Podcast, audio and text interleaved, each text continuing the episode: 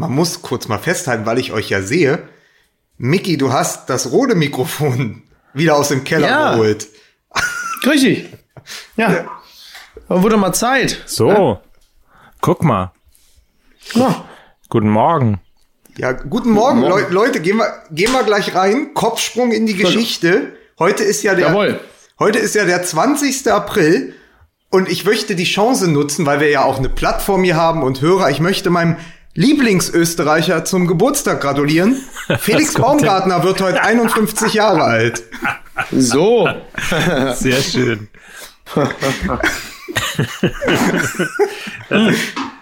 so, Hat er heute, hat er heute wirklich Geburtstag? Ja, Felix Baumgartner wird heute 51 Jahre alt. Das ist ja lustig, weil ich hatte nämlich das Gefühl, du wolltest jetzt gerade falsch abbiegen und äh, hier auch noch so auf so einem ganz kruden Pfad einer Person huldigen, die in Deutschland sich großer Beliebtheit erfreute, die heute natürlich, wie wir alle wissen, auch Geburtstag hatte. Brigitte Mira. Brigitte Mira, die bekannte Volksschauspielerin. Pass auf, pass auf, nein, du bist natürlich, du bist natürlich völlig falsch gewickelt. Ich wollte natürlich den Tag, ich wollte diese Möglichkeit nutzen, um heute mal jemandem Wichtigen der deutschen Geschichte zu huldigen. Jasmin Wagner zum 40. Geburtstag. So, meinen herzlichen Glückwunsch. So. Und, ja. Aber und was heute natürlich auch noch wichtig ist, äh, heute, weil Jasmin Wagner heute 40 wird, um ihr zu Ehren an diesem geschichtsträchtigen 20. April, geht heute Pegida äh, auf die Straße in Dresden um zu demonstrieren. Und das könnte vielleicht auch insofern ein virologischer Feldversuch sein. Denn äh, wir werden vielleicht später feststellen, ob es die sogenannte Hordenimmunität gibt. Das werden wir dann auch nochmal, werden wir danach auch nochmal festgestellt haben. Aber wenn wir schon dabei sind, wenn wir schon dabei sind, dann lass uns doch äh, zumindest noch mal darüber reden, dass ja heute auch äh, Menschen Geburtstag haben, die wirklich auch in der Lage waren, Massen äh, zu e äh, elektrisieren im wahrsten Ja. äh, Sinne des, Mor äh, des Mordes, im, Im wahrsten Sinne des Mordes. im wahrsten Sinne der- des Wortes. Ey, pass auf, es dauert hier ab jetzt zwei Wochen und Mickey hat noch einen Podcast. Willkommen zu Sie kennen Zeitverbrechen. Hier ist Mickey Beisenherz mit im wahrsten Sinne des Mordes. Also auf Aber jeden Fall. eigentlich ein geiler Titel. Ja, auf jeden Fall, also ne, Massen elektrisieren heute am 20. April. Herzlichen Glückwunsch äh, zum Geburtstag. Äh, Carmen Electra und Marietta Slomka. ja. Guck, siehst du, also toll. Und Ja? man muss aber noch einem Menschen gratulieren, der ebenfalls die Massen auf seiner Seite hatte. Ein großer Feldherr mit Napoleon-Syndrom. Napoleon Bonaparte. So, Okay, ich glaube, jetzt haben wir aber wirklich auch so ziemlich jeden einzelnen Geburtstag durch. Ja, lass mal Wobei, pass auf, pass auf, wobei, pass auf. Hallo, grüß dich und setz dich einmal hin, mein lieber Adolf, denn du wirst heute 138 Jahre alt und das ist ja der absolute Knaller. oh Gott, oh Gott, oh Gott, oh Gott. Ja, die große, Ja, naja, die, große, oh die große Frank Zander-Hymne nur nach Gleiwitz gehen wir nicht.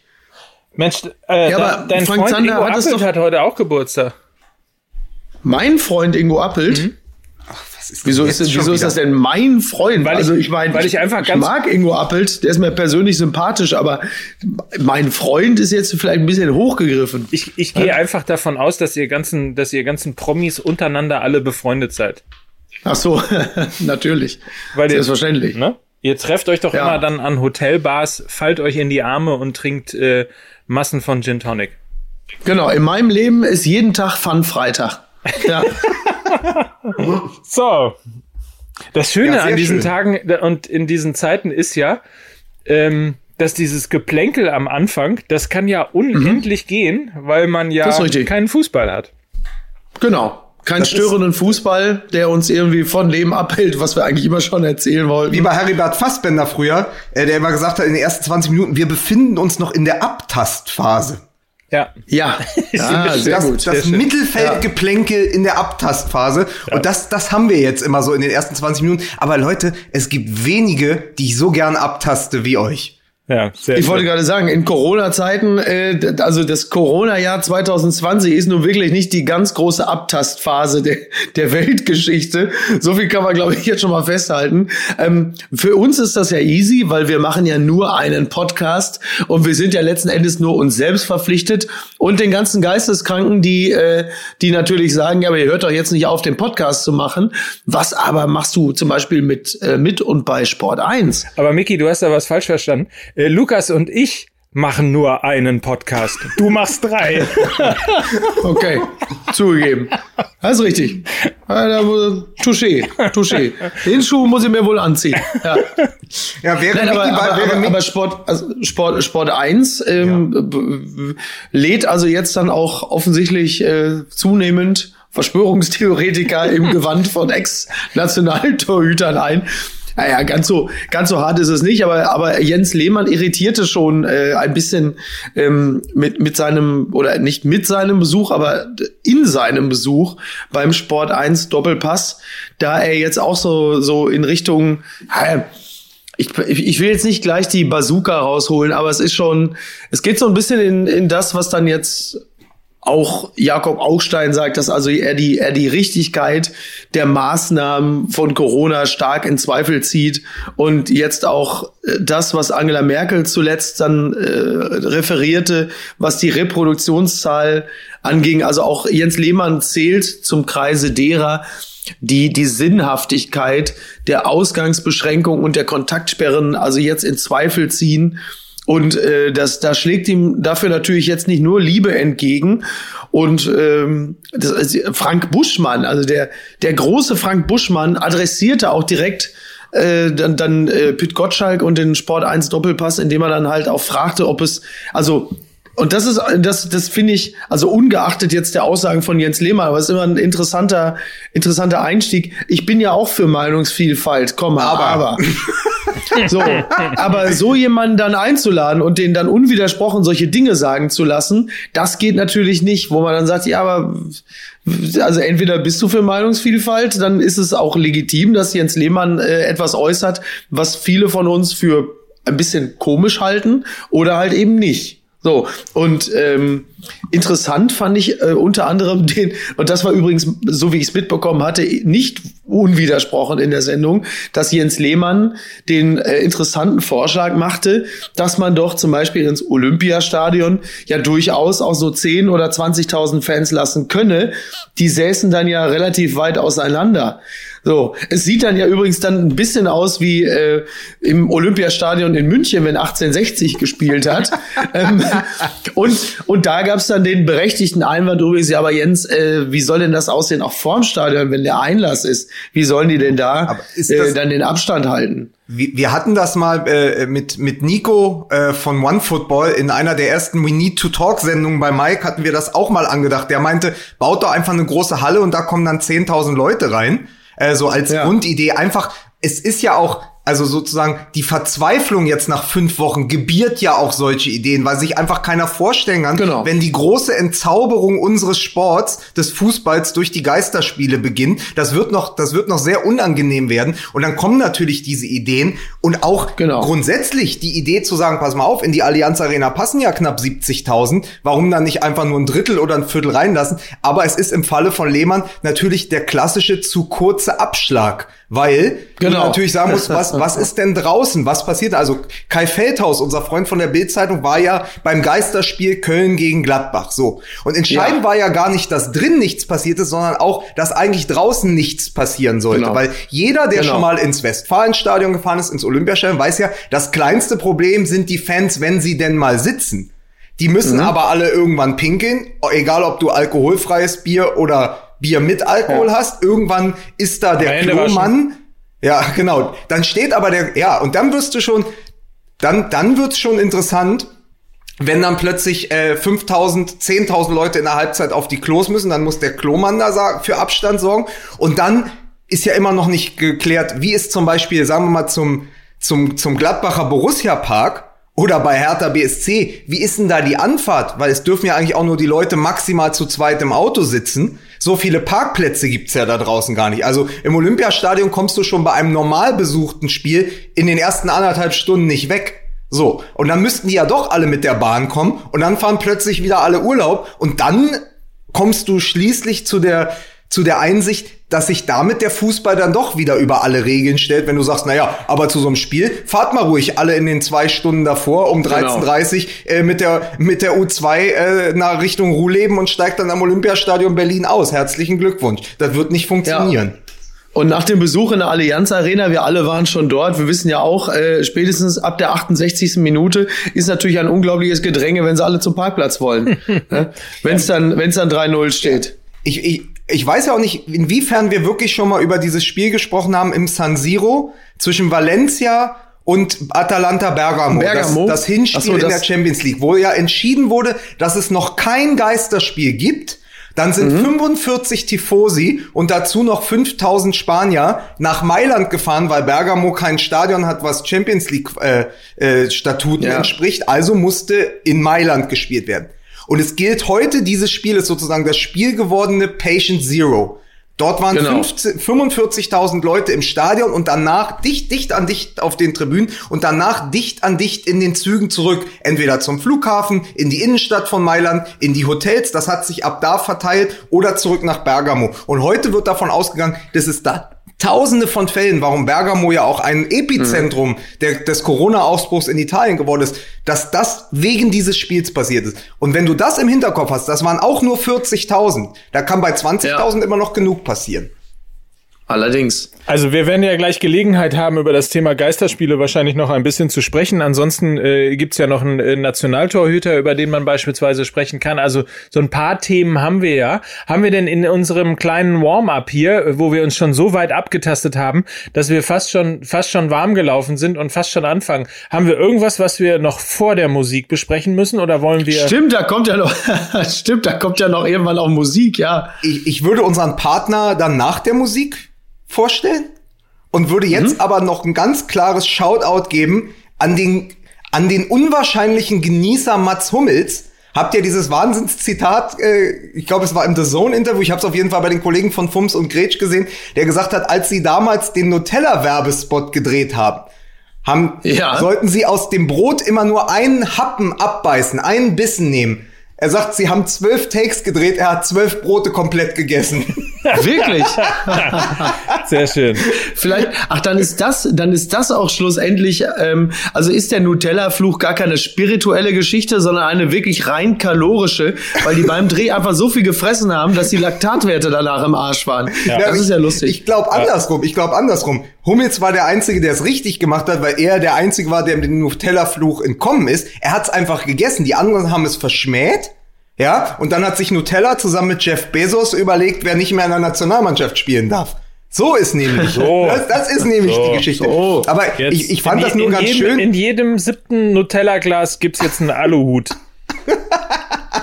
Aber ich, ich fand es einfach nur so schön, Mike, weil äh, der äh, Hummels ja auch unter der Woche gesagt hat, das erste, was er macht, und das fand ich so so ein so ein schönes Normalmenschen-Zitat, wo er sagt, das erste, was er macht, wenn Corona vorbei ist und er wieder raus kann, geht er in sein Lieblingscafé in Dortmund, trinkt da morgens Kaffee und bleibt bis nachmittags zum Kuchen und abends auch noch und geht erst nach Hause, wenn die ihn rauswerfen. Ja. Jetzt wissen wir, warum Thomas Tuchel allen? in Dortmund keine Chance hatte.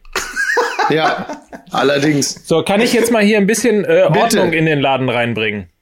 Aber sehr wohl. Bei Minute 13 schon. Schön. Musik bitte.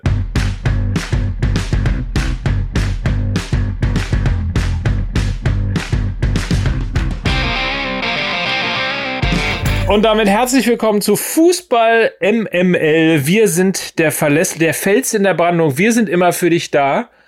Ähm, und zwar, egal ob wir Fußball haben oder nicht. Und begrüßen Sie bitte an dieser Stelle Mickey Beisenherz. Genau, wir sind äh, drei Jahre alt und aufsässig. Äh, viele von euch äh, haben von der Sorte eigentlich schon genug in der Bude, aber uns könnt ihr noch vertragen. so ist es. Und, so. und in Hamburg zugeschaltet und so juvenil wie immer, mein Lieblingsmensch, Mike Nöcker. Was bin ich? mein Lieblingsmensch. Nein, Juve, Juve Juvenil. Ja. Juvenil. Ein Juwelier. Pass auf nochmal. Und aus Hamburg zugeschaltet. So Juwelier wie immer. Meine Lieblingsgoldkette. Hier ist er, der Kalle vom Kiez. Mike Nöcker. Mike Nöcker, für mich ist es der Juvenile im Morast der Langeweile. Dabei bin ich gar kein Juve-Fan. Ah. Ja, gut, okay. Äh, ja. ja, also so. volle Konzentration auf Lukas Vogelsang. Der Fels in Brandenburg. der Mann, der Mann, der schon weit vor Corona geschafft hat, dass sich in Berlin alle sozial von ihm distanziert haben. Hier ist Lukas Vogelsang. ich möchte an dieser Stelle aber nochmal sagen, weil die, weil die Witze so oft untergehen, wenn sie von Mike da kommen aus, aus seinem, aus seinem schlecht tapezierten Schlafzimmer, ja. Serdar so Mundschutz war wirklich großartig und wurde zu Recht auch auf Twitter gefeiert, lieber Mike. Ja, um dich danke. gleich mal auf so ein Podest zu heben, von dem du jetzt tief fallen wirst. Vielen Dank. Ja, äh, ich danke. Ganz kurz, Werbung. Unser Partner heute, ein guter alter Freund, hat uns schon lange begleitet. Äh, Mickey und Mike haben ungefähr noch sechs Paar Schuhe bei ihnen offen. Stimmt, es stimmt, gibt stimmt. heute Werbung von shoepassion.com oder wie Mike Nöcker sagen würde, Schuhpassion. Das ist Dort, nicht wahr. Das ist wenn ihr auf, wenn ihr im Moment, im Moment Show auf Schuhpassion, die, die Läden, soweit ich das im Moment sehe, die Läden sind bis auf den einen in Wien noch geschlossen, weil in Österreich geht alles ein bisschen mhm. schneller. Aber ihr ja. könnt auf shoepassion.com im Moment noch in den Sale gehen. Dort sind die äh, Schuhe, auch die älteren Modelle, um die 40 äh, Prozent reduziert. Äh, das war mal ganz äh, ganz interessant. Die haben das Auslaufmodelle genannt, wo ich dachte, sind nicht alle Schuhe Auslaufmodelle? Also rein würde würde Wolfram ja. Eilenberger wahrscheinlich sagen. Ja. Aber auf jeden Fall, das ist noch Sale. Da könnt ihr die Schuhe kaufen für, wenn ihr wieder vor die Tür dürft. Und sie haben eine neue Kollektion auf den Markt gebracht mit einem der ersten Sneaker, äh, also mit so einem richtig, richtig schönen, bequemen Schuh. Äh, der heißt Be Berlin 91 oder Berlin 91, ist ein Unisex-Trainer aus Kalbsleder und ganz, ganz leichten, Gumm, ganz leichter Gummisohle. Der sieht wirklich gut aus. Das hört sich aber wirklich gut an. So, so, so, so, so, so ein schönes, schönes, helleres Blau Kalbslederoberfläche, sehr, sehr, sehr, sehr leicht damit durch die Stadt zu laufen. Berlin 91 auf shoepassion.com, das ist unser Partner heute. Liebe Grüße an die Jungs. Auch ihr werdet irgendwann wieder eure Läden aufmachen können. Guck mal, ich ja, habe sogar genau. einen gefunden, der mir gefällt. Ja, sie sind ja, natürlich alle schön. Es sind wirklich alle, sind tolle handgenähte, rahmengenähte Schuhe. Aber mir du sollst doch nicht googeln, während Lukas hier gerade seinen Vortrag hält. Das ist ja wohl nicht zu fassen. Entschuldigung. Vor allen Dingen, weißt du, ich habe mehrere, ich habe mehrere Staffeleien vollgeschrieben mit, weißt du, so, äh, ich benutze ja gar keine Flipcharts mehr seit Corona. Also ich mal das alles auf Staffeleien, weil ich einfach so viel Zeit habe. Nein, aber Schuh, Schuhpassion.com, neue Kollektion und Sale, einfach mal draufgeben, gibt, gibt fantastische Schuhe. Ich bin immer, immer noch gern Kunde da. Und ja. äh, genau, Schuhpassion, so wird ein Schuh draus. So Leute, jetzt aber mal hier Tacheles. Ähm, der Corona-Klartext mit Mike Nöcker. Wie findet ihr denn die Ausgangsbeschränkung? Nein, jetzt mal ernsthaft. Manuel Neuer hat sich beschwert, dass äh, ja. voll die Indiskretionen an der Sebener Straße äh, hier plötzlich. Ach, das darf doch wohl nicht wahr sein. Noch das nie, gibt's ja gar nicht. Noch nie in der Geschichte, in der mittlerweile neunjährigen Karriere ja. ähm, bei beim FC Bayern ist es offensichtlich passiert, dass in Vertragsverhandlungen und dann noch nicht mal richtige Vertragsdetails das Licht der Öffentlichkeit ja. erblickten. Und äh, ich bin ge er genauso ist quasi erzürnt. Ja, also mich hat's mich hat's auch absolut äh, mich hat's absolut geschockt. Ähm, also das gab's ja beim FC Bayern vorher noch nie Indiskretion. Also toll, wirklich. Tja, äh, es, es ist ja vor allen Dingen, also Mike bezieht sich ja, wir müssen das jetzt mal einordnen, Mike bezieht sich ja vor allen Dingen auf das große und aufsehenerregende Interview in der Bild am Sonntag gestern, wo Neuer ganz klar gesagt hat, also es war ein Doppelinterview, es war ein Call, es war ein Call der Bild am Sonntag der Bams mit Manuel Neuer und seinem äh, Agenten, Manager, wie Spielerberater, wie auch immer, Thomas Knot heißt der Mann, glaube ich. Auch äh, habe ja. ich gelernt. Drei, Krot, ne? Krot, Knot, Krot. Krot. Ich kann es mir nicht merken. Ich habe es mir dreimal aufgeschrieben. Ich kann meine eigene Schrift nicht lesen. Ah, okay. Äh, auf jeden Fall, dieser Mann, selbst übrigens dreimal DFB-Pokalsieger, habe ich, äh, hab ich erfahren, äh, war in diesem Doppelinterview mit Neuer, das heißt, er saß an seiner Seite oder die waren zu dritt zusammengeschaltet wie wir jetzt. So wie Roman, so wie Roman Grill immer an der Seite von Philipp Lahm, oder was? Ja, genau. So, so, genau. so in etwa musst du dir das vorstellen. Und äh, es ging insbesondere darum, dass sie gesagt haben, es kann nicht sein, dass diese Fantasiesummen, und es geht ja da einmal um diese kolportierten 20 Millionen, bei einem Vertrag, bei einer Laufzeit von fünf Jahren.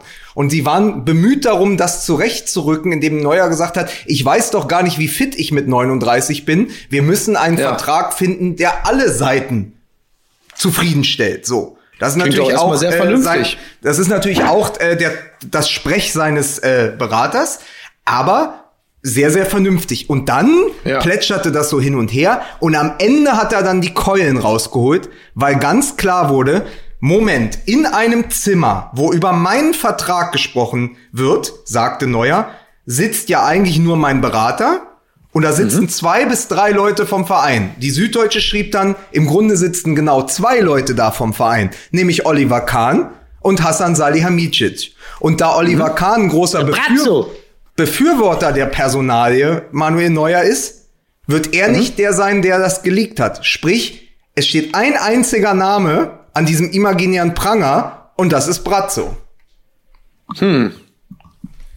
So, und Fairerweise muss man noch dazu sagen, es wird wahrscheinlich auch wenn es ein solches Gespräch gegeben hat, sicherlich irgendwelche Mitarbeiter an der Sebener Straße geben, denen man dann auch ähm, ein kurzes Feedback über den Verlauf der Gespräche gegeben hat. Also ich nehme mal an, dass zwar in der Tat drei Menschen bei diesem Gespräch gewesen sind, also sozusagen Aug in Aug oder, oder äh, Telefon an an Ohr oder was auch immer ähm, sich da irgendwo ausgetauscht haben. Aber ich nehme mal an, der ein oder andere, ähm, vielleicht der Präsident oder äh, was weiß ich, oder irgendein engerer Mitarbeiter oder von mir aus der Vorstandsvorsitzende, äh, die, die werden wohl schon auch informiert worden sein über den Stand der Verhandlung.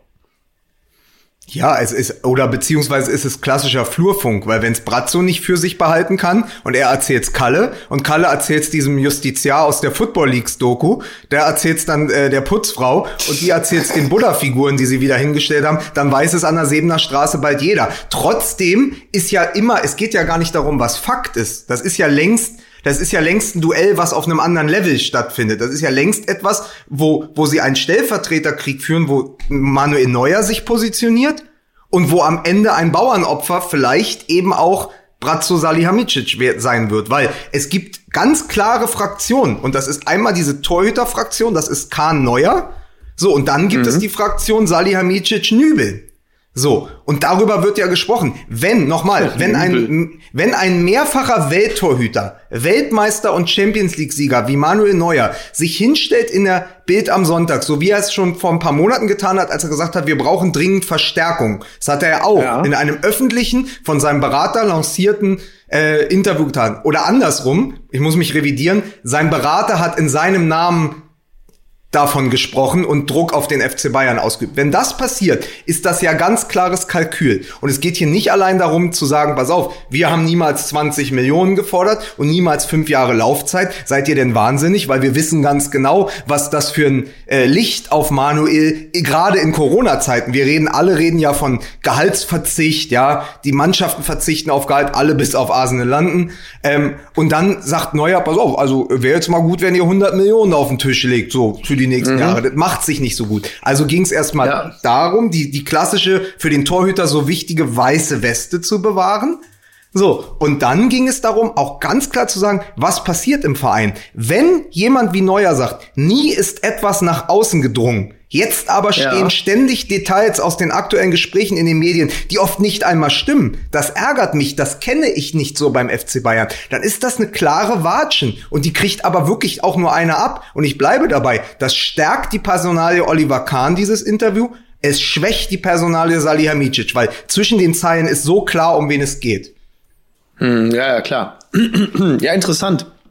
Ich glaube, äh, Salihamidzic Salihamidzic hat, äh, glaube ich, schon genug damit zu tun, für Kalle Rummenigge äh, diese so ein Klempner-Kostüm zu besorgen, weil Rummenigge jetzt eigentlich unbedingt mal wieder in sein Haus auf Sylt will. Und ich habe mir, ich habe hab mir, ich habe mir, ich habe mir erzählen lassen, ich habe mir erzählen lassen, dass Kalle Rummenigge auch ein, ein Haus auf Sylt hat und zwar mit einer Auffahrt äh, im FC Bayern Muster. Und Ja, das ja, stelle ich mir stimmt. richtig Ja, vor, wie ja. er sich jetzt, wie er sich jetzt gerade so ein Holster äh, fertig machen lässt, so ein, so ein, so ein Tim Allen, hör mal, wer der hämmert Gürtel und dann so eine, und dass er jetzt, dass er sich jetzt irgendwie so vom FC Bayern so ein, so ein Van, womit sie sonst irgendwelche Leute zum Training fahren, dass er sich den auf so einen Klempnerbetrieb umlackieren lässt, dass jetzt Kalle Rummenigge, Klempnerei Rummenigge, fährt jetzt demnächst mit dem Auto zu einer Sylt. Stell mir richtig vor, auch mit so einer Super Mario Mütze, weißt du, so wie Mario und Luigi mit so einer Leberwurstkappe. Und trifft sich dann aber mit Clemens Tönnies an der Sansibar, der seinen Königsblaumann anhat. So. sehr schöne Vorstellung. Ja, So, sehr, oder? sehr schöne Vorstellung. Ja. Brazzo, Aber- Brazzo aber- der Baumeister. Aber äh, vielleicht noch mal ganz kurz, äh, wollen, können wir es schaffen? Jo, wir schaffen das. Ähm, nee, aber ganz kurz noch mal äh, zu, die, zu diesen Personalien. Das Interessante ist, dass man ja dieses Interview liest und tatsächlich äh, sich so ganz langsam, ich weiß nicht, wie es euch gegangen ist, aber so ganz langsam zwischen den Zeilen schleicht sich da so ein, wer da angezählt wird. Ähm, Ja. Und als ich das Interview zu Ende gelesen hatte, dachte ich, hm, also ich tippe jetzt mal in den nächsten zwölf Monaten hat der FC Bayern einen neuen Sportvorstand. Also Aber ist es nicht so Sportvorstand? Also, ach so, stimmt, ja, er ist ja auch. Wenn er über, aber ich glaube, die Beförderung ist klare Sache. Also, dass er vom Sportdirektor zum Sportvorstand wird. Aber wie gesagt, äh, wir, wir sind kurz davor. Ey, noch ein so ein Interview von Kimmich, von Müller, von Neuer. Dann ist Salihamidzic die klassische Lame Duck für die nächste Saison. ja. Die Frage ist doch nur, ähm, kann jemand angezählt werden, ohne dass er jemals wirklich auf den Beinen gestanden hat? Das ist doch, das ist doch meine Frage. So, denn ähm, so, so ein richtiges im klassischen, also beim Anzählen, so ein richtiges Standing hatte er bislang ja nicht. Es gab den ein oder anderen Achtungserfolg, wie wir ja schon festgestellt haben, Alfonso Davis, aber so richtig, also es riecht immer noch so ein bisschen eher nach Nährlinger, denn äh, nach äh, nach Hönes. So, in, im, im Hause äh, Salihamidzic. Also, wo da die Reise hingeht, kann man nicht so genau sagen, aber das ist jetzt sicherlich äh, ein, das wirft ihn schon ein bisschen zurück in der Wahrnehmung Ja. intern und extern beim FC Bayern. Ja, vor allen Dingen, wenn ich habe jetzt noch mal hier die, äh, ich bin ja jetzt neuerdings Klammer auf Klammer zu Readly Kunde endlich, ja.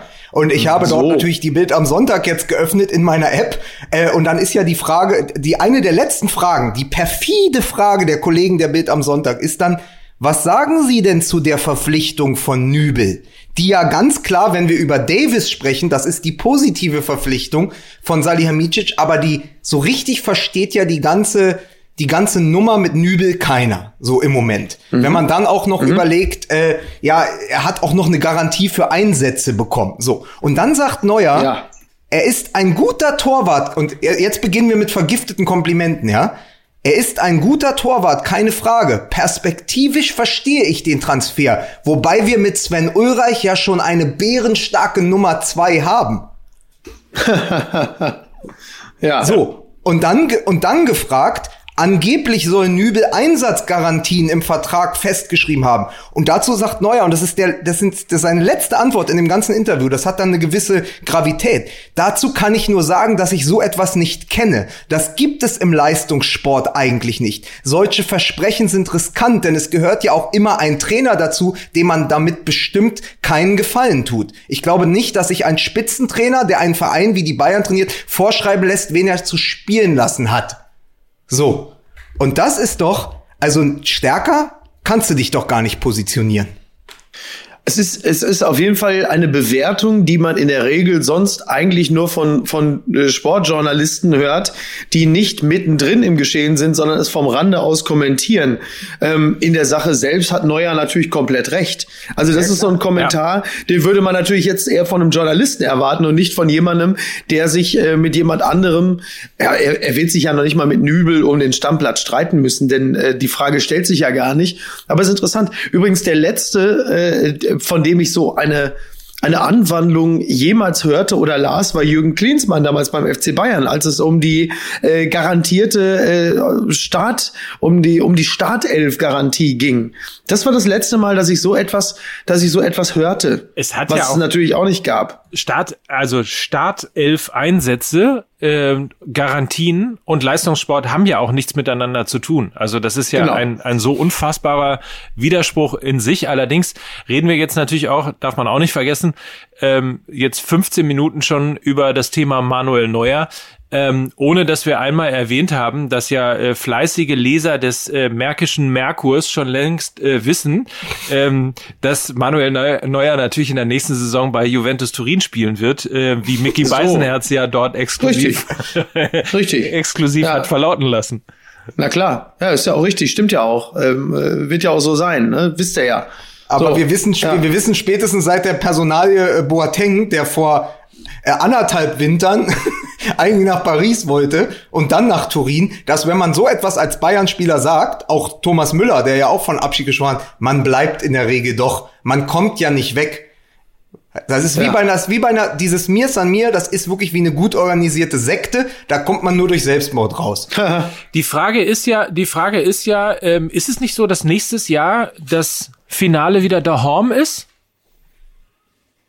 2021, äh, kann das sein? Ist das so? Könnt ihr mal gucken gerade? Es ist erstmal dreimal Europameisterschaft in der Vorrunde in München und München hat noch nicht mal, ey, und München hat noch nicht mal final zugesagt, ob sie überhaupt 2021 die EM hosten können. Also lass mich mit ja. München in Ruhe und Aber daheim guck mal und bitte. Aber guck also mal, momentan, guck momentan mal bitte, ob steht nur eins. Finale 2021 in München stattfindet, weil das ja, ist insofern, das ist insofern nicht unwichtig, weil äh, natürlich diese Schmach des äh, des Finale da Homs mit Sicherheit in irgendeiner Form äh, revidiert werden soll. Vielleicht ist es auch ja. 2022, aber äh, ich kann mir vorstellen, dass man äh, natürlich, wenn dem so sein sollte, äh, mit dem besten Torhüter der Welt äh, auch weiterspielen will. Also man hat ja, eigentlich hat man ja 2022. 22. Ah, okay, zehn, also 22. Zehn, Jahr, zehn Jahre danach.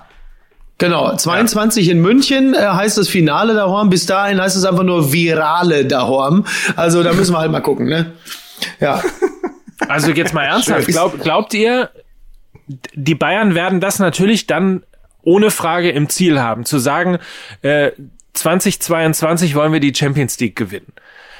Dafür brauchst aber, du das. wollen sie übrigens, das wollen sie übrigens auch schon 2021. Ich weiß, aber, ja. aber insbesondere jetzt nochmal Finale zu Hause und so weiter und so fort. Dafür brauchst mhm. du doch Neuer, oder? Also. Aber wer kann, aber wer kann dir denn garantieren, dass ein Manuel Neuer mit 36 noch auf dem Niveau spielt, wo, genau. auf dem er sich jetzt erst wieder befindet, nachdem wir ihn anderthalb Jahre so lange angezählt haben, bis wir kurz davor waren, Thomas Müller ins Tor zu stellen weil der auf ja. jeder Position spielen kann. Also das ja. darfst du auch nicht vergessen, wo der herkommt. Wir waren nach 2018, als die ganze Achse rausgeschmissen wurde, als Löw genau. dann im Frühjahr 2019 an die Sebener Straße gefahren ist, um Hummels, Boateng und Thomas Müller ein, einen nicht mal Anstands, sondern Überraschungsbesuch abzustatten.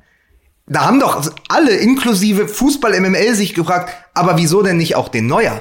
so wie der gerade hält. Wir haben doch mit Ter Stegen einen wunderbaren Keeper. Und da übrigens muss ich wieder unseren, mein, mein persönliches Blinkes zitieren. Janik Roschetzky, Freund des Podcasts, der einen sensationellen äh, Tweet abgesetzt hat vor, vor, vor paar Tagen, wo er gesagt hat, absoluter Boss-Move der Bayern, Doppelpunkt, jetzt Ter Stegen kaufen. Das wäre auf jeden Fall, also wenn Brazzo das jetzt machen würde, dann, dann, dann feiere ich ihn. Und zwar, Aber überlegt euch doch mal, weil bei dem ganzen Wahnsinn, der gerade, also ich weiß nicht, ob ihr es mitbekommen habt, äh, Barcelona hat äh, Corona dazu genutzt, das gesamte Führungsgremium, also acht oder neun Mitglieder des Führungsgremiums komplett rauszuschmeißen.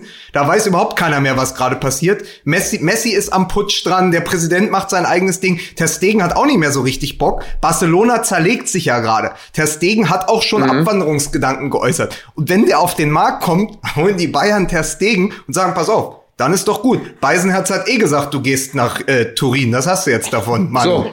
Ja. So. Ja. genau. Am Ende, am Ende bin ich schuld. Hä? Ja, ja, selbstverständlich. Ach ja. ja, aber aber trotzdem, also einfach nur mal um das festzustellen, ich habe schon mal gesagt, aber ich fand trotzdem, ich habe das ganze Interview so ge gelesen und Thomas Kroth hat das auch so lanciert, um ganz klar zu sagen, wie sind die Lager beim FC Bayern? Vor allen Dingen nach der ganz klaren, also alles steht ja auf dem Fundament Hansi Flick. Neuer hat gesagt, ich habe gewartet, bis, äh, weil ja auch gefragt wurde, warum er nicht im, im Winter schon verlängert hat, warum es also warum es nicht, warum die es, jetzt passiert, so unglücklich während Corona etc.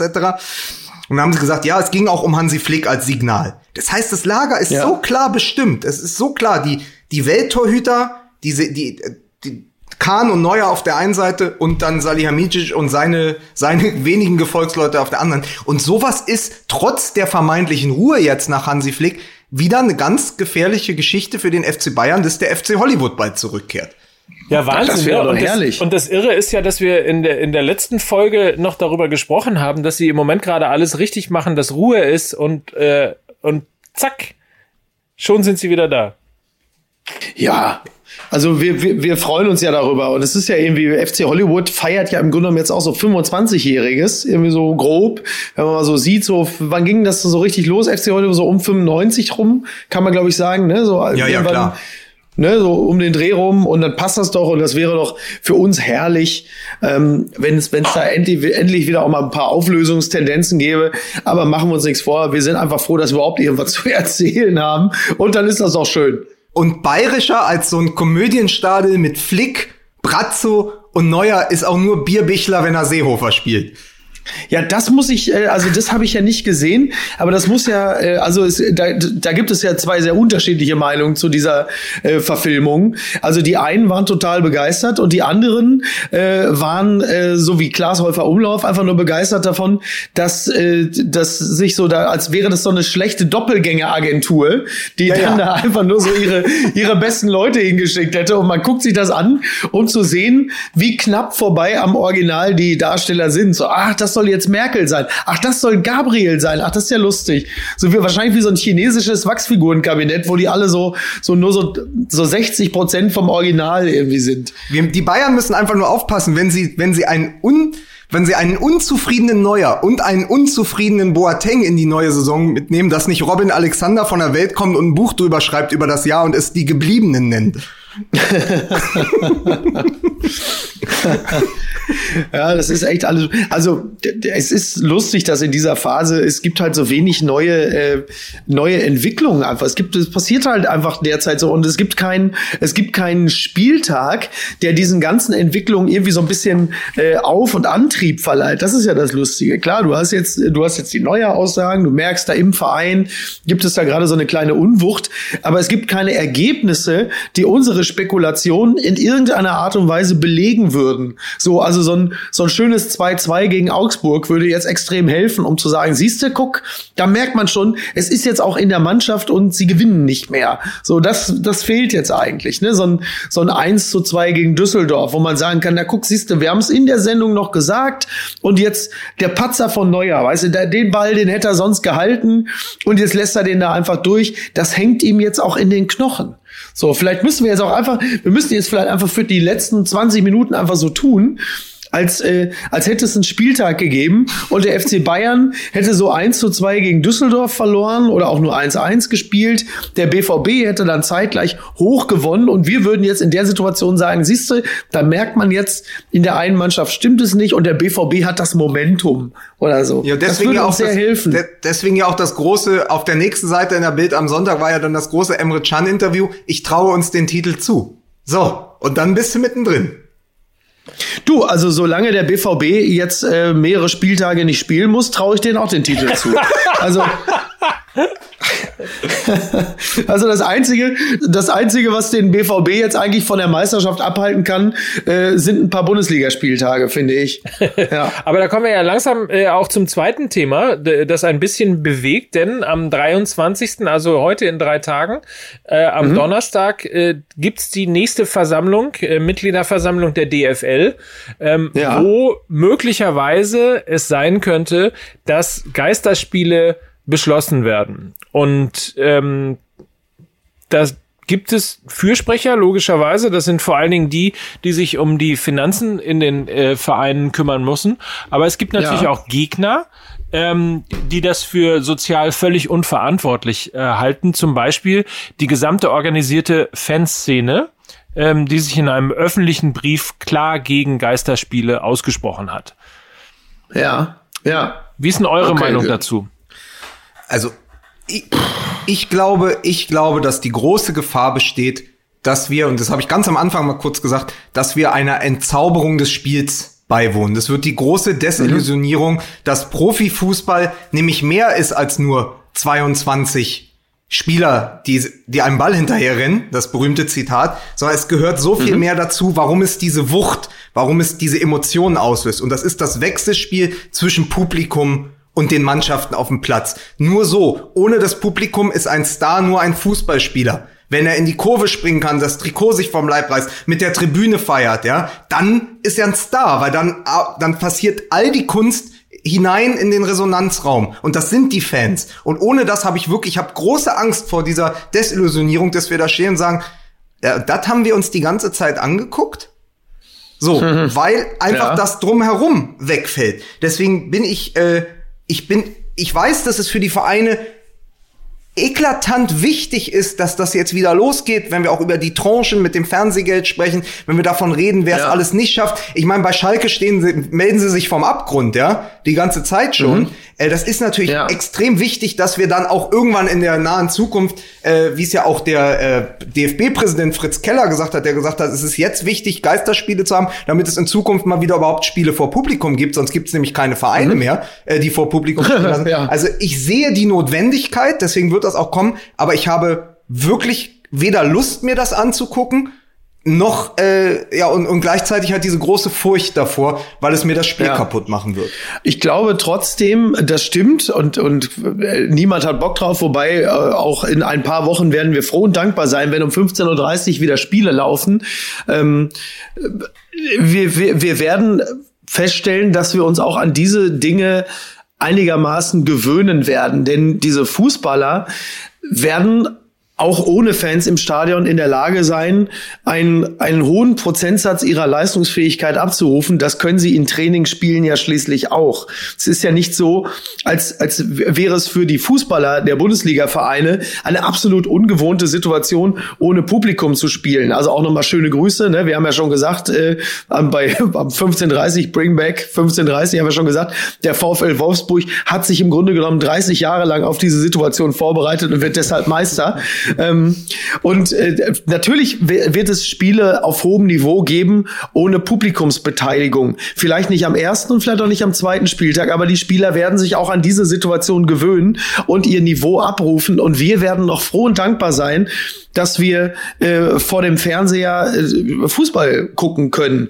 Denn da müssen wir uns darauf einstellen, in diesem Jahr wird es höchstwahrscheinlich keine Spiele mehr ähm, vor Publikum im Stadion geben. Vielleicht erst im nächsten Sommer. So, also ich bin, ich bin echt auch nicht sehr, also ich weiß noch nicht, ob im nächsten Jahr überhaupt die EM stattfinden kann. Ich bin da echt nicht so optimistisch, was diese Dinge angeht. In diesem Jahr lege ich mich fest, wird es das nicht mehr geben.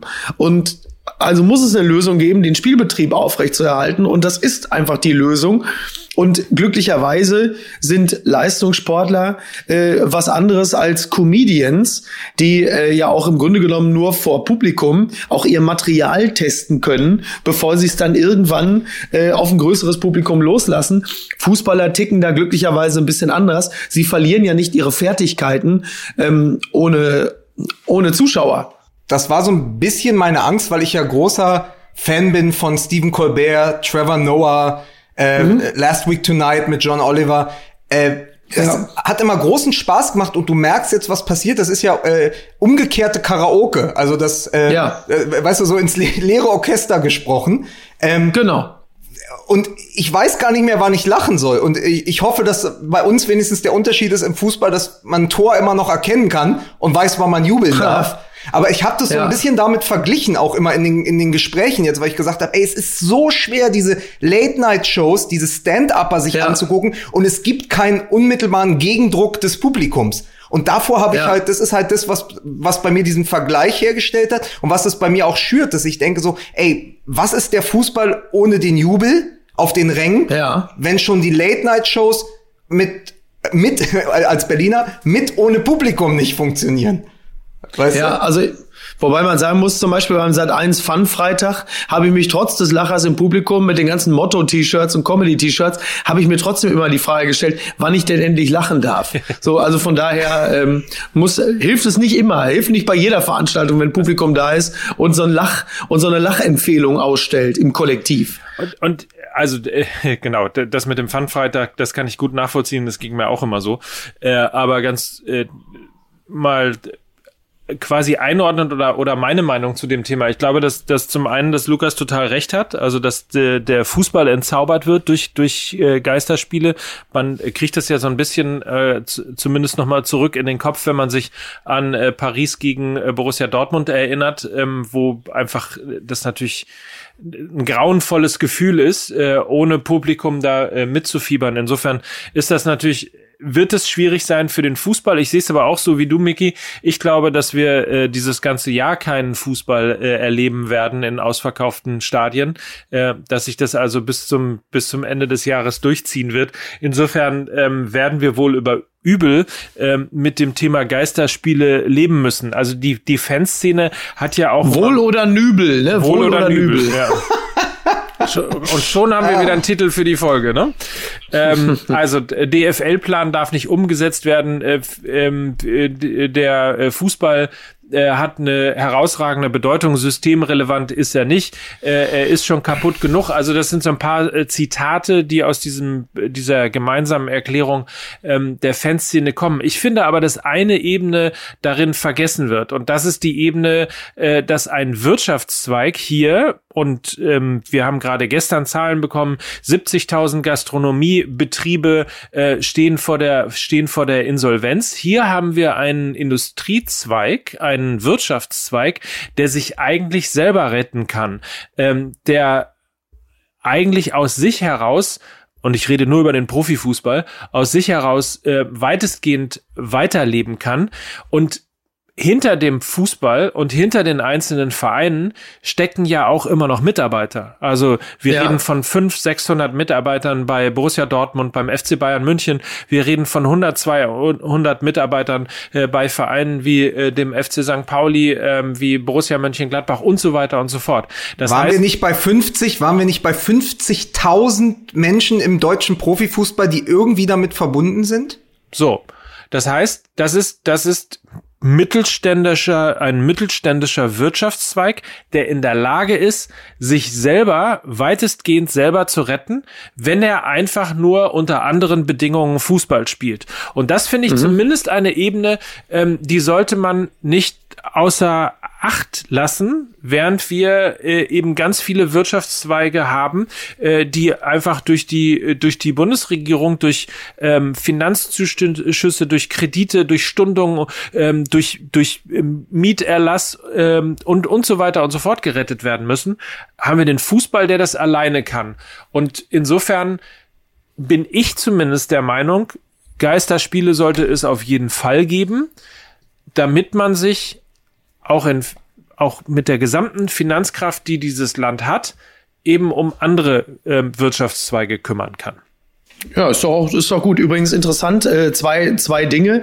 Das eine, ähm, was an dem Fußball alles dranhängt, ist ja äh, wirklich erstaunlich. Was ich zum Beispiel natürlich überhaupt nicht auf dem Schirm hatte, ist, dass, also wir hatten äh, vor, vor drei Wochen im Kölner Treff zu Gast Werner Mölders, der ist äh, äh, Arzt und der kümmert sich im Ruhrgebiet, äh, respektive Bochum, kümmert sich um Obdachlose. Und der hat uns erzählt, und das wusste ich, also ich hatte es nicht, hatte es überhaupt nicht bedacht, dass es in, ähm, im Großraum NRW, Ruhrgebiet, natürlich auch so eine Art äh, Pfandbecher-Tourismus von Obdachlosen gibt, die extrem ja. davon abhängig sind, dass ähm, nach Bundesligaspieltagen die halt von Stadion zu Stadion ziehen und Pfandbecher und Pfandflaschen sammeln. Für die bricht natürlich auch ein Wirtschaftszweig weg, beispielsweise, was, was man natürlich überhaupt nicht, was man überhaupt nicht bedenkt. Sowas zum Beispiel. Es sind also ganz viele Dinge, die damit auch einhergehen, für die äh, derzeit natürlich auch unglaublich vieles äh, wirklich fatal läuft.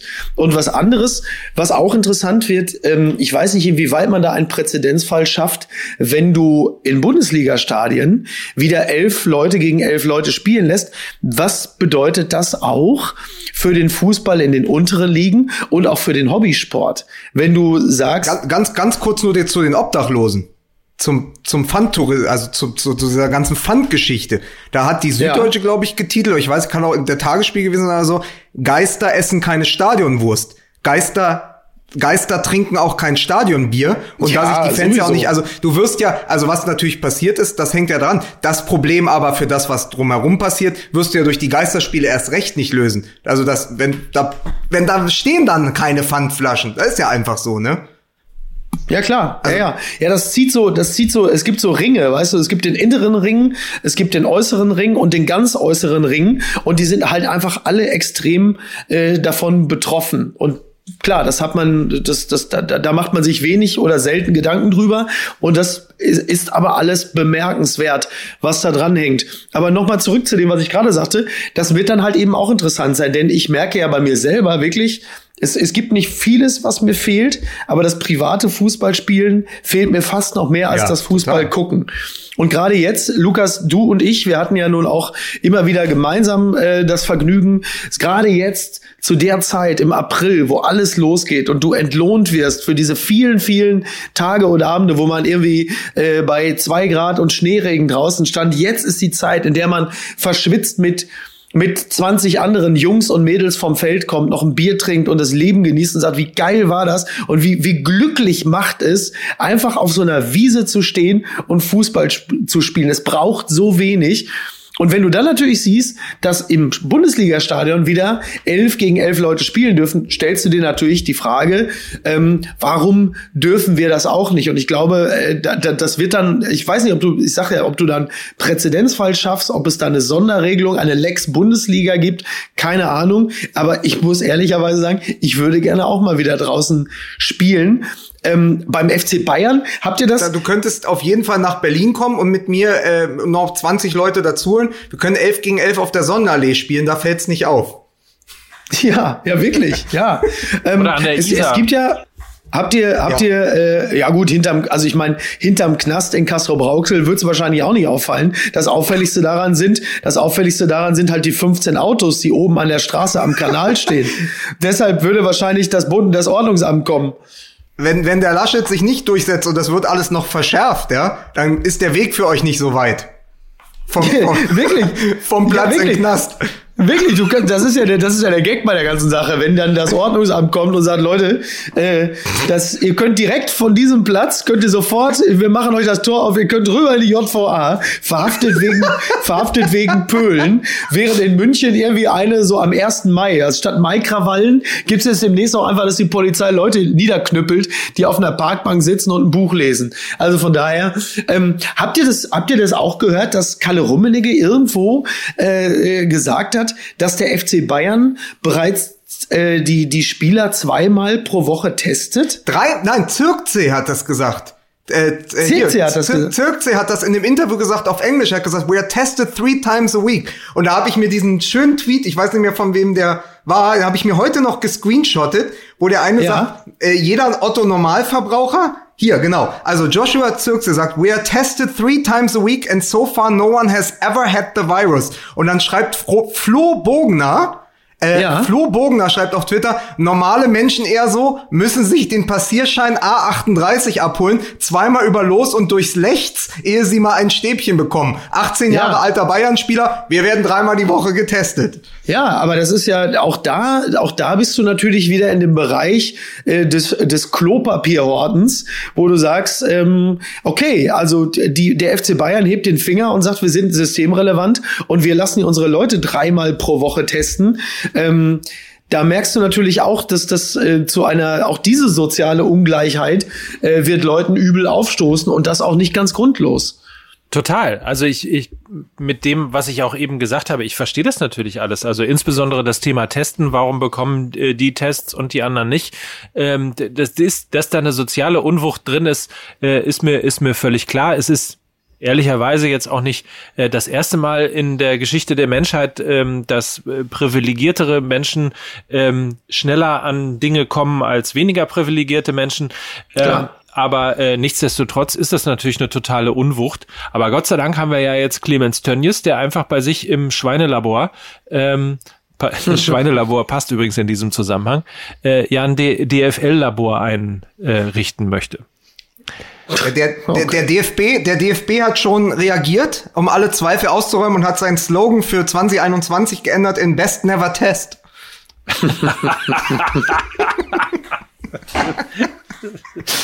Direkt, Fritz, Fritz Keller ist da rigoros. Er sagt, pass auf, sollen die Bayern machen, was wir wollen. Wir beim DFB, wir sind down to earth, ne? Wir sind am Boden geblieben. Best never test. Das ja. finde ich gut, das ist Volksnähe. Also wie, wie gesagt, äh, ja. wie gesagt, ich, ich verstehe ich verstehe die soziale Unwucht, ich verstehe auch den Punkt, ähm, dass der Fußball äh, wichtig ist, aber nicht systemrelevant. Ähm, ich verstehe auch den Punkt, dass es im Moment wichtigere Dinge gibt als Fußball. Ich, ich will einfach nur äh, zumindest irgendwie den Punkt mit einbringen, äh, dass jeder Verein halt eben auch äh, irgendwas zwischen 100 und äh, 600 Mitarbeiter hat. Das heißt, es geht auch ja, um Arbeitsplätze und da ja. sich der Fußball eben durch Sponsorenverträge, ähm, durch TV Baugelder und ähnliches äh, selber über Wasser halten kann, ähm, kann man zumindest noch mal drüber nachdenken, ob das nicht auch ein Stück Solidarität ist, dass man sich eben dem ähm, dem dem der wirtschaftlichen Förderung äh, quasi entzieht, äh, weil es möglicherweise andere Wirtschaftszweige mehr brauchen als der Fußball. So, das ist nur das, was ich irgendwo als Punkt mit einbringen wollte. Das ist vollkommen richtig und bei meiner Angst vor der Stille die dort passiert. Also wenn man nur noch, wenn man nur noch die Ersatzbank jubeln hört und dieses Geräusch, wenn, ey, das ist ja auch, also äh, Mickey hat ja gerade davon erzählt, wie wir Fußball spielen. Was macht so ein Pass von einem Profi? Was macht der Ball da für ein anderes Geräusch? Weil das ganz, ja. eine ganz andere Sportart ist, wie die diese Bälle spielen und dieses Pack, Pack, das hörst du ja dann nur noch. Aber für die Stimmung auf den Rängen könnte durchaus gesorgt werden. Ich habe hier nämlich für euch meinen Netzfund der Woche vom aktuellen ja. Sportstudio auf Twitter. Geisterspiele, Fragezeichen. Wie Fans die Stimmung in Stadien retten wollen. Und jetzt pass auf. Okay. Punkt eins. Pappkameraden in Gladbach, und da muss ich gleich ja. nochmal mit euch drüber sprechen. Fans ja. können den Druck von Pappfiguren mit ihrem Foto in Auftrag geben, die dann auf den Stadionrängen befestigt werden. Zweitens, mhm. Geisterchoreo. Im Kölner Rhein-Energiestadion wollen Fans Banner, Fahnen und Plakate anbringen und so für Stimmung sorgen. Fair enough. Ja. Jubel per Knopfdruck. Stimmung via Fan-App zurück ins Stadion holen. In der App befinden sich verschiedene Buttons zum Anfeuern, wie zum Beispiel Klatschen und Jubel. Äh? Oh mein so, Gott. Aber jetzt. Kreative Idee aus Taiwan, wo weiterhin Baseball gespielt wird ohne Publikum. Der Trommelroboter auf der Tribüne. Oh nein. Oh nein. Alter. Es ist wirklich, es ist sehr unangenehm. Äh, aber ich muss ganz kurz sagen, wir haben nämlich eine Zuschrift bekommen von Michael Gosebrink auf Instagram. Schöne Grüße. Ja. Der schrieb uns, Hallo Lukas, Mike und Mickey. Ich danke euch für drei geile Jahre mit eurem MML-Podcast. Dies könntet ihr gemeinsam im Stadion feiern. Möglich wird dies durch die Aktion des Fanprojekts Mönchengladbach, bei der Pappfiguren im Stadion aufgestellt werden. Somit wärt ihr dort und das ohne die tollen An- und Abfahrten zum Park. Gruß Michael. Ach, das ist ja eine witzige Idee, oder? Sollen wir uns das nicht irgendwie gönnen? Wollen wir das nicht irgendwie machen? Ist doch witzig, ich oder? Schon, ich meine, in wie vielen Sendungen äh, wir schon sagen, ich meine, das Salz und der Julian haben uns ja auch schon in den Doppelpass ja. hinein montiert äh, wie wir da sitzen als Ultras. Es wäre schon geil. Überleg mal dann die Fernsehkameras und dann so unsere drei Gesichter. wie lustig. Dann können wir doch gleich, dann können wir doch gleich noch, dann können wir doch gleich noch den Pappkameraden Tommy Schmidt daneben stellen. Dann wäre quasi sein sein äh, sein sein sein erstes Gastfeature bei uns hätten wir dann auf der Tribüne vom Borussia Mönchengladbach, wo Tommy ja mittlerweile ja sowieso eigentlich schon wahrscheinlich populärer ist als Jünter dat Fohlen. Von daher, äh, das wäre doch eigentlich, das wäre doch schön. Und, dann, und, und daneben Joko Winterscheid mit seiner Joko Winterscheid Brille, worauf dann jemand wie Fritz von Ton und Taxis, wenn er kommentieren dürfte, sagen würde, ah, und ich sehe da, Jürgen Klopp ist auf der Tribüne, um dieses Spiel zu beobachten. genau. Ich, ich, Hier, da sehen wir ihn vorne. Das ist es. Man kennt sie, kennen ihn von der Serie des Traumschiff. Florian Silbereisen ist auch mit einer modischen Brille, sitzt er da auf der Tribüne. Sowas halt. Es kann also, beides ist denkbar, ja. Es ist auf, schön. Es ist auf jeden Fall, ähm, ich kann nur sagen, wenn es um Emotionen geht, wenn es um Zusammenhalt geht, je näher die Geisterspiele kommen, die digitale, wir haben einen Rudelbildungsauftrag. Das muss so. man nochmal klar feststellen an dieser Stelle. Deswegen jeder, der so ein bisschen das 1530-Gefühl vermisst, mit äh, Fans zusammen zu äh, stehen. In diesem Falle natürlich nur digital und nur vernetzt. Die digitale Rudelbildung von Fußball MML Bringback 1530 jeden Samstag auf YouTube in unserem YouTube-Kanal unter youtube.com slash Fußball MML äh, oder eben Richtig. Twitter und äh, natürlich Facebook. Wir halten zusammen und das werden wir natürlich in Geisterspielen insbesondere auch äh, tun. Ansonsten habe ich gerade noch mal geguckt, wenn wir mit dem Thema durch sind, äh, nur damit ja. wir es nicht verpassen. Äh, in der äh, One Football App steht, dass äh, sich Medien zufolge und zwar the the the the Sun die ja. Sun. oh, oh, das ist eine der besonders. Eine der besten also. Ein besonders, ja, ja besonders New York, was, schreib, was schreibt denn die New York Post darüber? Das habe ich, das möchte ich auch sofort danach wissen. Also äh, auf jeden Fall Medienberichten zufolge hat sich Jaden Sancho überraschenderweise mit Manchester United auf einen Wechsel geeinigt. Ah ja. So. Okay. Und ansonsten das, ich Also mal. da kann er mal bei Owen, da kann er mal bei Owen Hargraves und Bastian Schweinsteiger nachfragen, wie schlau das ist, aus der Bundesliga zu United zu wechseln. Ist immer eine ja. hervorragende Idee. Ja, er hat sich, äh, Jaden Sancho hat sich auf einen, er hat sich auf einen Wechsel verständigt. Er trägt jetzt Iro. Ja. über, über seine Vereinszugehörigkeit äh, wurde nichts, wurde nichts äh, vermeldet. Aus Raschitzer, ja. aus Raschitzer bei Borussia Dortmund wird wohl eher nix. Weil? Weil offensichtlich RB Leipzig das Rennen gemacht hat. Ja, aber RB okay. Leipzig, aber RB Leipzig, Krösche hat gesagt, Krösche hat in einem Interview gesagt, ähm, dass er es im Moment nicht so richtig sieht, dass es auch, äh, es wurde zwar kolportiert, ein Interesse von Leipzig an Rashica, aber sagt er, das ist in diesen Zeiten, das finde ich, das ist wieder der Zirkelschluss zu der Neuer-Geschichte, in diesen Zeiten fast obszön, über eine 38 Millionen Euro Ablöse zu sprechen. Und RB Leipzig ist für solche Summen auch in der Vergangenheit nicht bekannt gewesen. Und das stimmt, der bisherige Rekordtransfer ist ja Olmo gewesen von Zagreb. Und ich glaube, der hat 20 gekostet. Und ich glaube nicht, dass sie gerade jetzt, wo wir ja darüber reden, äh, dass die Ablösesummen vielleicht fallen, also dass diese ganze Corona-Krise das drücken wird, dass die knapp 40 Millionen auf den Tisch legen ja, für Rashica. Das, das ist auch nicht so, wie RB Leipzig arbeitet. Das passt. Sieht nicht. ihn, sieht ihn nicht ähnlich, das stimmt. Ähm, eins noch, ich mache mich jetzt gleich mal vom Acker. Das übrigens, das ist auch in Corona-Zeiten. Das Omelette muss ich jetzt einfach selber zu Hause machen. Du aber. aber ich mach's, äh, ja, aber ich mach's halt für meine Freundin und mich. Und ähm, ja, hilft ja nix. Und das muss ich jetzt machen, weil müsste mich. Das war Kaffeeklatsch und Weltuntergang. Ja. Mit ja. Mike Nöcker, Mickey ja. Beisenherz, aber trotzdem, ich habe noch einen, weil es so schön war um 15.30 Uhr, ja. die digitale Rudelbildung, als uns all die Quizfragen gestellt wurden. Und das nehm, nicht als großes Thema, nur noch mal als Rausschmeißerfrage. Ich habe hier noch eine Liste für euch beide vorbereitet. Ja. Die Top 6 der besten Torschützen der 2000er Jahre. Und da würde ich, das dauert 30 Sekunden, Mickey und Mike. Was würdet ihr sagen? Die Top 6, die besten Torschützen in den Jahren, also vom 1. Januar 2000 bis zum 31. Dezember 2009. Wer hat die meisten Tore geschossen in der Bundesliga und wer folgt auf den Plätzen? Also äh, Gomez, Lewandowski, ähm, den dritten habe ich jetzt gerade äh, noch im Kopf gehabt und wieder vergessen. Bin ich beide, nicht mal, beide nicht mal in der Top, beide nicht mal in der Top 6. Was ist mit 1. So Januar 2000? Was ist mit Pizarro. Leuten wie Ailton, Pizarro, äh, Carsten Janka? Mike, Mike ist Nee, Janka, zu, Janka, Janka hat zu wenig. Janka hat zu wenig, aber Ailton, Pizarro. Paz Pizarro sagen, ist auf zwei, Ailton ist auf vier. Äh, was ist mit so Leuten wie Ebbe Sand? Nein. Luca Toni? Nee, zu wenig. Ach, zu Auch Luca Toni?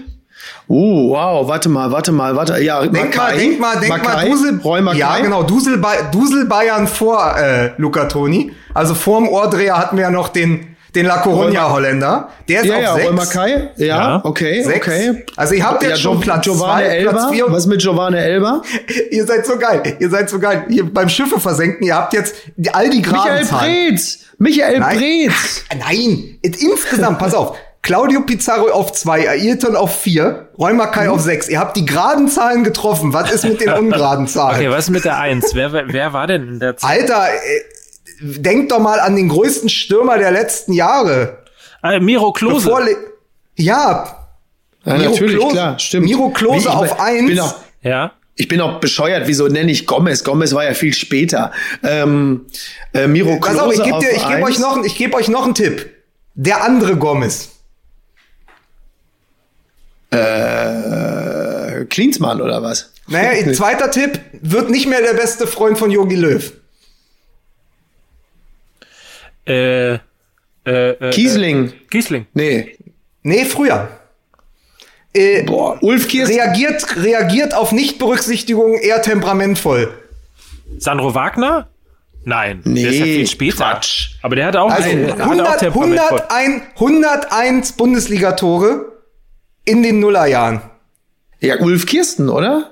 Kevin Korani. Ah, Kevin Kurani. Oh, hab ich doch Mann. gesagt. Wann? Das stimmt doch überhaupt gesagt. nicht jetzt. Hör, Ich spule gleich zurück gesagt. und spiele. Ich, das sollten was- wir in jeder Du Folge. hast Khomeini gesagt. Oh, So, pass auf. Und dann nur zum Rausschmeißer, weil das schön ist. Platz 5 und damit der letzte, den ihr noch nicht habt, ist das alte Schlitzohr vom BVB, der nicht Claudio, äh, der, der- nicht Billy Rayner ist. Und nicht Manni Burgsmüller. Äh, das alte Schlitzohr, ähm, äh, sag mal, spinne ich jetzt? Also Riedle kann es nicht sein, Herrlich kann es nicht sein. Chapuisat. Nee, Nee. Sergei Barbares, 78 Bundesliga-Tore. komm. Vom das alte Schlitzohr, vor allen Dingen vom BVB, weil Barbares ja auch eine Legende beim BVB war. Das ist ja nicht zu fassen. Ja, ich, Aber wie ich, lustig. also ich, ich wieder, pass auf, ich, ich löse jetzt mal auf. Miroslav Klose 117, Claudio Mhm. Pizarro 116, Kevin Korani 101 Tor, Ailton 97 und Barbares und Roy Mackay mit jeweils 78. Hätte ich niemals gewusst. Nee, ich auch, ja, offensichtlich habe ich es nicht gewusst. Das ja Aber gerade ich, sehr bin, aber anschaulich ich bin gesehen. ja der Günther, ich bin ja der Günther Jauch von MML. Ihr könnt mich mal am Arsch lecken. Ihr, ihr Genau. hättet noch drei Joker, aber ich weiß alles. Ja, Ich weiß aber übrigens, vielleicht das noch Ja. als letzte Info. Ich weiß übrigens, äh, dass der FC St. Pauli in dieser Saison nicht einmal Derby-Sieger ist, nicht zweimal Derby-Sieger ist, geht die Scheiße sondern wieder los. dreimal, dreimal Derby-Sieger ist, weil sie selbstverständlich am Wochenende auch in der Bundesliga Home Challenge auf der FIFA-Konsole den Hamburger Sportverein geschlagen haben. Das nur am Jetzt kommt er Rande. uns wieder, es kommt er uns wieder mit seinem FC St. Pauli. Das ist ein Hardrock-Café mit angeschlossener Fußballabteilung, wirklich. Ist um euch, fassen. um, euch, um euch Arschgeigen nicht mit einem guten Gefühl in die Woche zu entlassen, Ja. Clemens Tönnies will seine Schweinelabore jetzt für Antikörpertests zur Verfügung stellen. Ist der nicht selber der Antikörper der Liga? Das werden wir ja, genau. wieder Der, diskutieren. der, guter, gut, guter Film auch. Guter Film, der Antikörper. Kriegen wir jetzt ein Ende? Also ich mache jetzt noch schamlos Werbung. Äh, Apokalypse und Filterkaffee, wie von Lukas, äh, beziehungsweise von seinem Vater ja gerade schon grob angerissen. Das News Omelette jeden Montag, jeden Mittwoch, jeden Freitag um 8 Uhr morgens. Da könnt ihr mal sehen, wie toll ich mich äh, mit der Welt und der Nachrichtenlage auskenne. Und eins noch hinten raus. Ich habe gerade gesehen, Markus Söder äh, ab dem 27. April Maskenpflicht in Bayern. Da muss ich an dieser Stelle auch mal jemanden loben wie Sven Bender, der seit ungefähr zehn Jahren in der Bundesliga regelmäßig mit Maske aufgelaufen ist. Ähm, so, ich bin jetzt raus. Meine Ja. Frau ist gerade gekommen. Ich mache jetzt so ein schönes Omelett. Okay, ich habe euch lieb, ihr Mäuse. Wenn du schamlos, wenn du schamlos Werbung machst, mache ich auch schamlos Werbung. Erstens natürlich für äh, We Need to Talk, äh, wntt.zone, äh, die neue interaktive Plattform von Mike Nöcker. Äh, und ich war zu Gast in einem Podcast und zwar, jetzt kommt's, äh, sensitiv erfolgreich, der Mann, der beides kann. Ähm, einfach, Jetzt ist es ganz vorbei. Ey. so. Sag mal. Ja, einfach mal, hört mal rein. Und- Ich war da Gast. Ja. Ich habe Und als Belohnung, weil ihr beide so geil seid, kommt Schirle zurück aus Moskau zum BVB. So, Ja, schön, und damit ich Jetzt, jetzt. reicht's. Jetzt reicht's. Ihr habt die Schnauze voll. Also macht's gut, ihr Racker. Äh, wünsche euch einen, äh, einen schönen Start in die Woche und ähm, dickes Küsschen. gleichfalls So, sensitiv und erfolgreich? Sensitiv erfolgreich, der Mann, der beides kann. Ja, Ach, mit geil. dem Charming, mit dem Charming Bär von MML. Mike Nöcker, so mir reicht's jetzt wirklich. Nicht zu fassen. Tschüss, tschüss, tschüss. Charming. Immerhin, Tschüss. durf, Tschüss. immerhin durfte ich ausreden.